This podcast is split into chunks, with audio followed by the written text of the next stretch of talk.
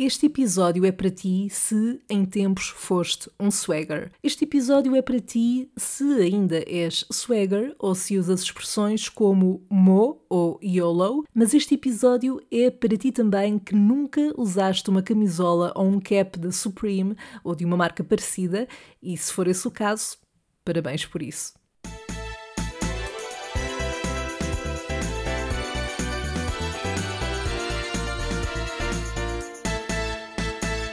O engraçado de olhar para algumas fotografias antigas, nomeadamente da minha adolescência, é constatar as diferentes fases pelas quais passei, sobretudo a nível de estilo. Não é que eu seja uma perita em moda, mas ver essas fotografias faz-me questionar muita coisa e muitas escolhas. Não só o facto de eu ter achado que aquelas combinações resultavam na altura, mas também as próprias modas que na altura eram uma cena. Se calhar daqui a uns anos eu vou estar a olhar para fotografias de agora e pensar exatamente o mesmo, mas em todo o caso espero que não.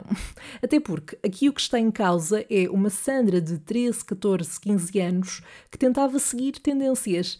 And it's okay. Toda a gente procura enquadrar-se no seu contexto social em determinada altura da sua vida, se não durante toda a sua vida. Bom, algo que não, não foi uma coisa que eu tenha vivido foi a moda toda do swag. Não me chegou muito, confesso, lembro perfeitamente de ver isso acontecer, de ser uma grande moda, um, de estar rodeada de pessoas na minha escola e assim que, que tinham esse estilo, mas de facto foi uma coisa que a mim já não me, já não me pegou, pronto. Mas, e eu já percebi que isto é uma coisa que não colou em todo o país, aqui na minha zona, durante alguns anos, havia uma moda que se chamava brace. Fixa isto. Ser brace, ok? E havia características, como em todos os estilos, eh, digamos assim, que tinham que ser cumpridas. Eu lembro-me perfeitamente que a maior parte das minhas amigas da minha escola básica eram braces, portanto, eu também tentei, e tentei muito, um, e ser brace implicava coisas como usar sweatshirts e ténis de marcas daquela loja uh, ericeira, que é assim aquela loja assim de surfistas e tal, um, marcas como a DC, por exemplo. Lembro-me também que se tinha que usar uh, joias de prata, colares, brincos. Havia também umas pulseiras assim muito largas que se usava e que ocupavam metade do braço, mas que por algum motivo eram consideradas eh, bonitas. E lembro-me que esses acessórios também se vendiam nesse tipo de lojas assim de subway surfista e tal, ericeira e cenas. Lembro-me também que se tinha que usar calças de ganga rasgadas, e sabemos que, eh, de forma geral, isso foi uma grande uh, tendência nos anos 2000, uma moda que, por exemplo, o meu avô nunca vai perceber. Aliás, ele reclamava sempre que eu aparecia com umas calças rasgadas, Desculpa, avô. By the way, essa moda está a voltar. E eu lembro-me também de me dizerem que o ideal era ser loira, ter o cabelo esticado e comprido. Portanto, se tivesse isso tudo, mais brace era. E não, eu não descolorei o cabelo, não tentei ser loira, mas não devo ter estado muito longe de ter caído nessa tentação. Eu acho que nunca fui realmente brace, mas lá está, tentei, porque me queria enquadrar naquele, naquele ambiente. Mas, como te disse, algo que me passou um pouco ao lado, embora me lembre perfeitamente de ver imensa gente a aderir a esta moda, foi a dos swaggers. E é a propósito disso, Sherry, que hoje venho partilhar contigo algo que me chegou às mãos e que eu não poderia guardar só para mim, porque isto é uma verdadeira obra-prima, é delicioso. Há uns dias, uma amiga minha enviou-me um artigo do Correio da Manhã, uma espécie de reportagem, precisamente sobre swaggers. Este artigo é de 2013, o que faz todo o sentido, porque se não estou em erro, foi eh, na altura em que a moda começou a surgir ou começou a instalar-se mais aqui em Portugal. E este artigo é de facto uma delícia do início ao fim. Eu não sei quem foi o jornalista que escreveu isto, porque o artigo não está assinado, mas eu genuinamente dava-lhe um aperto de mão depois de ler este artigo. Mas, sem mais demoras, eu vou passar então a ler, tal e qual como este artigo merece ser lido, e portanto vou criar aqui um ambiente, se não te importares, e portanto, desse lado, espero que desfrutes da viagem. Porque neste momento vamos viajar até 2013 e conhecer, espreitar este universo dos swaggers. Se tens dúvidas sobre o que é um swagger, o que significa ser um swagger, então agora é o momento para te esclareceres quanto a isso.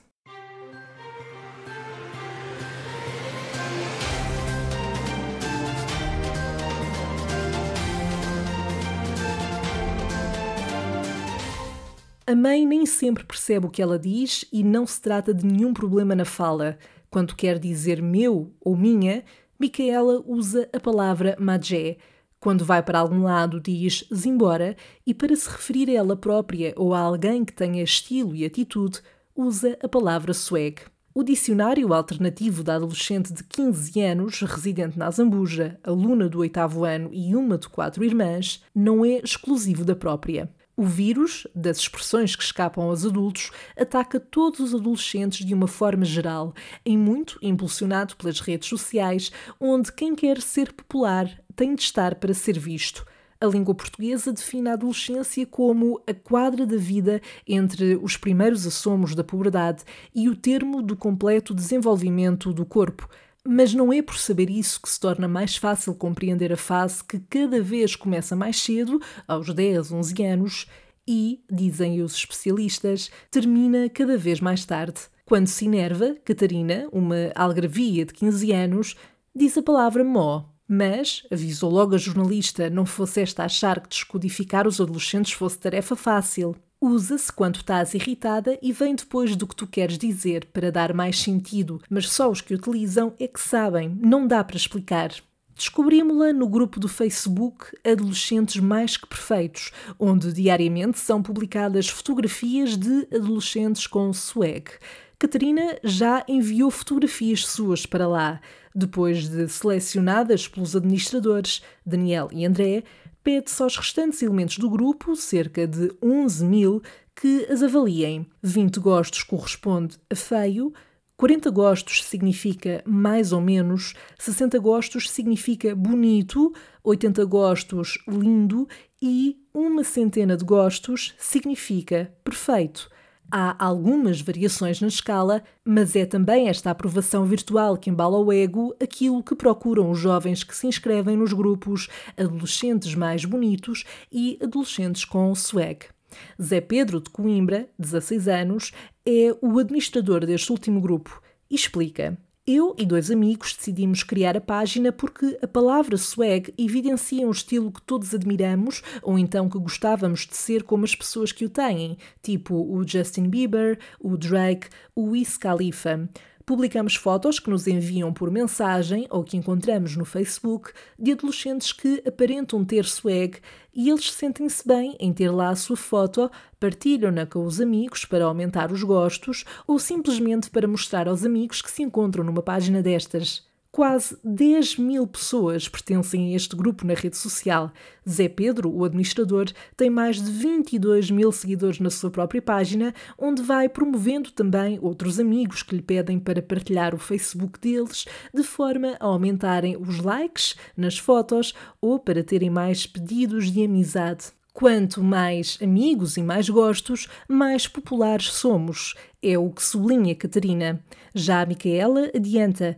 Para uma rapariga ter swag ajuda a ser bonita e vestir bem, além de saber posar para as fotos, mas para um rapaz convém usar peças específicas de roupa. Os administradores do grupo Adolescentes Mais Que Perfeitos acrescentam ainda que é preciso vestir as marcas que estão na moda, como os bonés New Yankees Cap, camisolas Obey, Watt, entre outras. Mas afinal, de onde vem a palavra swag? Zé Pedro atribui uma definição, e cito: a palavra swag pode ter dois sentidos: a existência de estilo e a história dos prisioneiros homossexuais na cadeia, mas para nós adolescentes o que interessa é a primeira. Se bem que muitos criticam os swaggers por quererem ser mais do que os outros ou simplesmente por terem inveja de eles poderem usar esse tipo de roupas. De facto, aquilo que diz Zé Pedro não anda muito longe da verdade. A palavra swag terá vários significados, sendo que um dos mais conhecidos era como sigla para a expressão Secretly We Are Gay.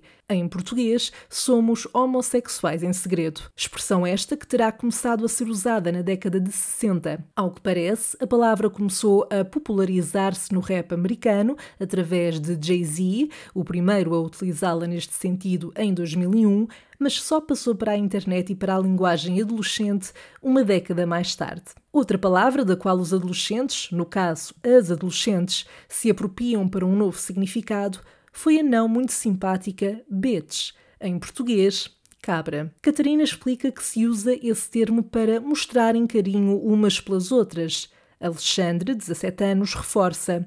Não tem o intuito de ser um palavrão, mas sim uma frase típica de jovens, tal como em tempos foi o pá no fim das frases. Na verdade, bitch, usado como sigla, é o maior elogio que uma amiga pode dar a outra. Beautiful, intelligent, talented, charming and hot. Em português, bonita, inteligente, talentosa, charmosa e sexy. O uso, quer da palavra swag, quer da palavra bitch, não é um exclusivo dos adolescentes portugueses. Lá fora muda a grafia, é bitch, com E, e segundo o Urban Dictionary, faz-te sentir cool. Também na onda das palavras com significado diferente para uns e para outros está o LOL, que surgiu com o advento da internet. Sara, de 17 anos, explica. Antes, escrever ou dizer LOL servia para mostrar a alguém que nos estávamos a rir. A sigla, em inglês, significa Laughing Out Loud, rir muito alto.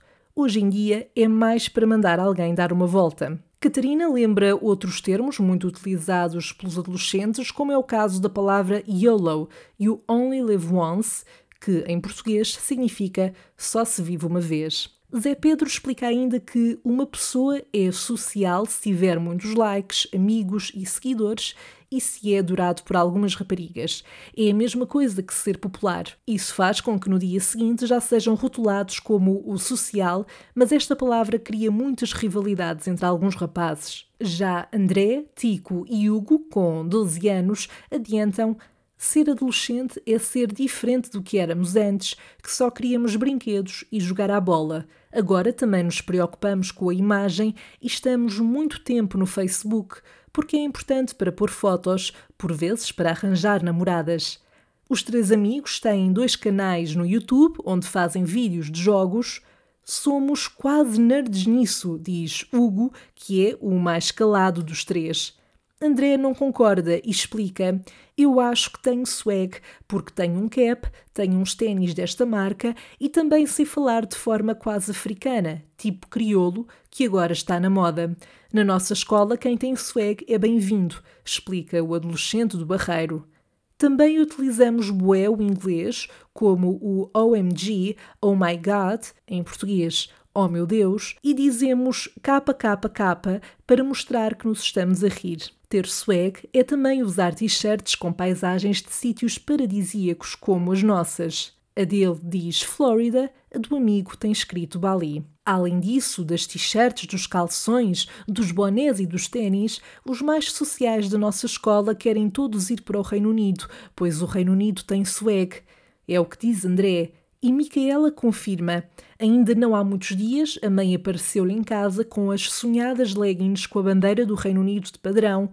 Como conta a jovem, eu andava sempre a dizer que tinha um swag e a pedir umas leggings dessas e ela fez-me a surpresa. Fiquei mesmo contente porque preocupo-me com a minha imagem, com o vestir bem. Hoje, isso é importante para uma pessoa ser popular na escola. Daniela já tem 18 anos, porém, o grupo de amigos ainda usa palavras e expressões que nem todos conseguem descodificar. Além do swag e do OMG, é frequente ouvi-los a dizer cheio de cenário, que corresponde à pinta de antigamente, nossa, que violência, uma expressão roubada a Luciana Abreu, e também o termo stilo. Já sobre a existência ou não de diferentes tribos adolescentes, os entrevistados divergem. Uma explicação possível é a de Daniela, que diz: existe o grupo dos mais populares, que vão a festas e conhecem metade da escola e que têm bastantes amigos no Facebook, os grupinhos que vivem das aparências e os que ficam mais reservados, pois não se deixam arrastar pelas influências dos outros grupos referidos. Mas afinal, Quais são os swaggers internacionais que eles admiram? Em primeiro lugar está Justin Bieber. Selena Gomez, namorada do cantor, diz que é impossível passarem despercebidos. Os fãs dizem que ele gosta de ser cool, não esconde o swag. No caso de Bieber, o swag é o estilo, o boné, as marcas que usa, a atitude de quem sabe o que quer. Em segundo lugar, surge Demi Lovato, que tem um site na internet que se chama demilovatohasswag.tumblr.com. Os adolescentes dizem que têm um estilo próprio e que fica sempre bem nas fotografias de pose. Em terceiro lugar surge Rihanna, uma das swaggers preferidas dos adolescentes. Dizem que é ousada nas roupas e muito bonita, nada lhe fica mal. A ousadia também ajuda. E, por fim, em quarto lugar, surge Drake, que tem uma música com Wiz Khalifa em que se exalta precisamente Swag So Official. O que dizem os adolescentes é que os dois têm roupas mesmo fixes. Passemos agora ao dicionário adolescente português. Começamos pela palavra swag. Swag significa ter estilo, atitude.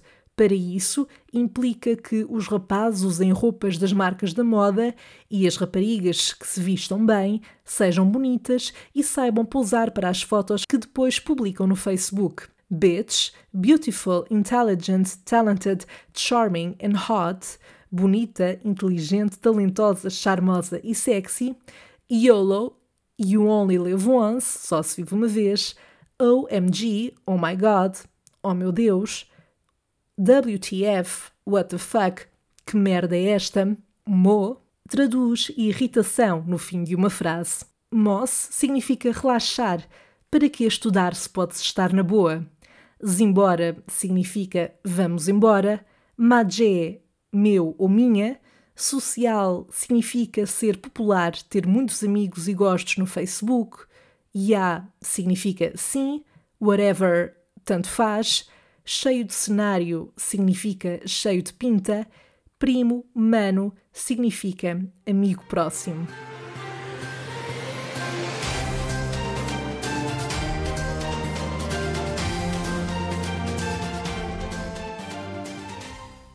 Bem, Sherry, deixei a jornalista de parte e voltei a ser só Sandra Faria. Eu tinha ou não tinha razão quando disse que este artigo era delicioso do início ao fim. Eu já li este artigo umas três vezes e mesmo assim tive que me controlar imenso agora para não me desmanchar toda. Uma das minhas partes favoritas foi do adolescente do Barreiro a dizer que tem swag porque usa um cap, uns ténis específicos e fala crioulo porque está na moda. Enfim, Uh, partilha comigo quais são as modas que estavam na berra quando eras adolescente.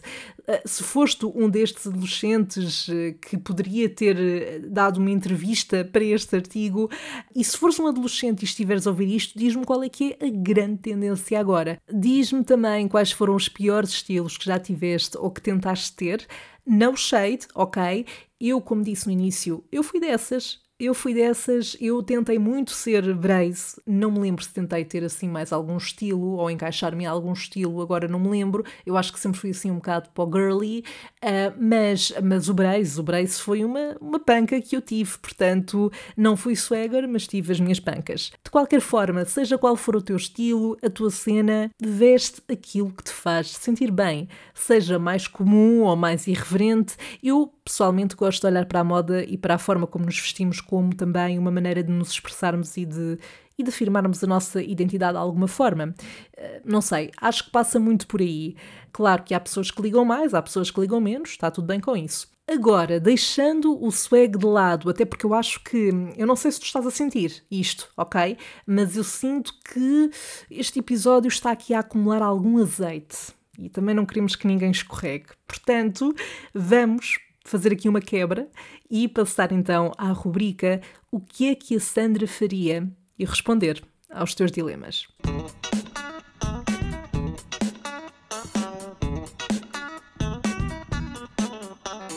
A Cristiana Simões pergunta o que é que a Sandra faria se tivesse um acidente de carro como passageira da Uber ou Bolt. Olha, Cristiana, eu já tive alguns sustos parecidos.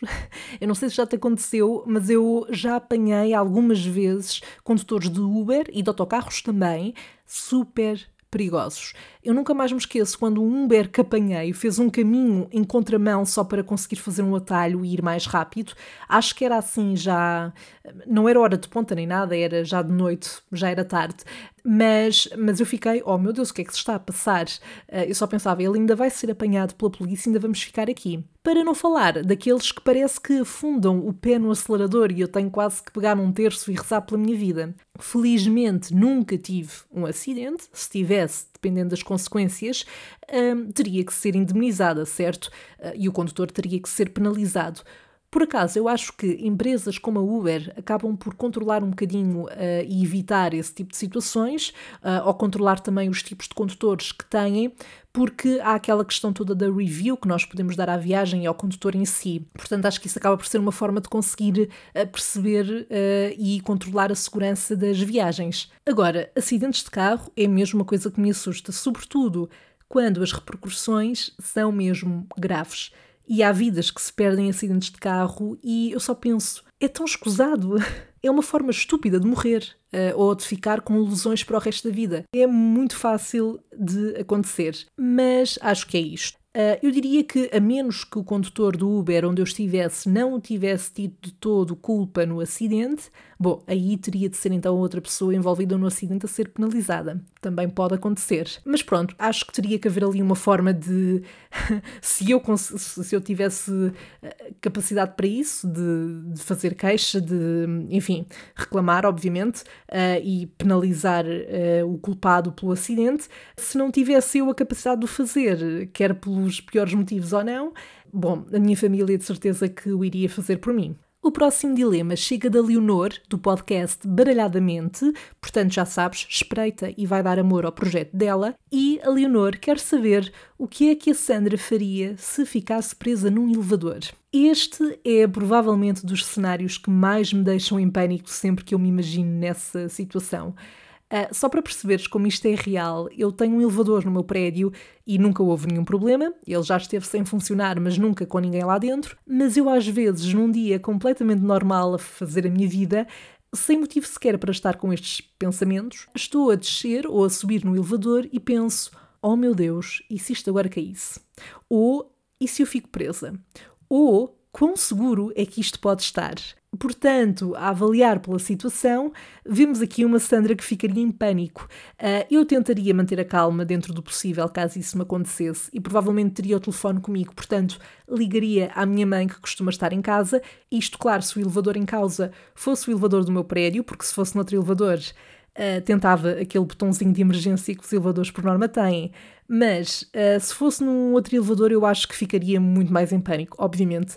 Até me arrepio só de imaginar. Eu começaria a gritar com todo o ar que tenho nos pulmões, a berrar se fosse preciso até que alguém me ouvisse.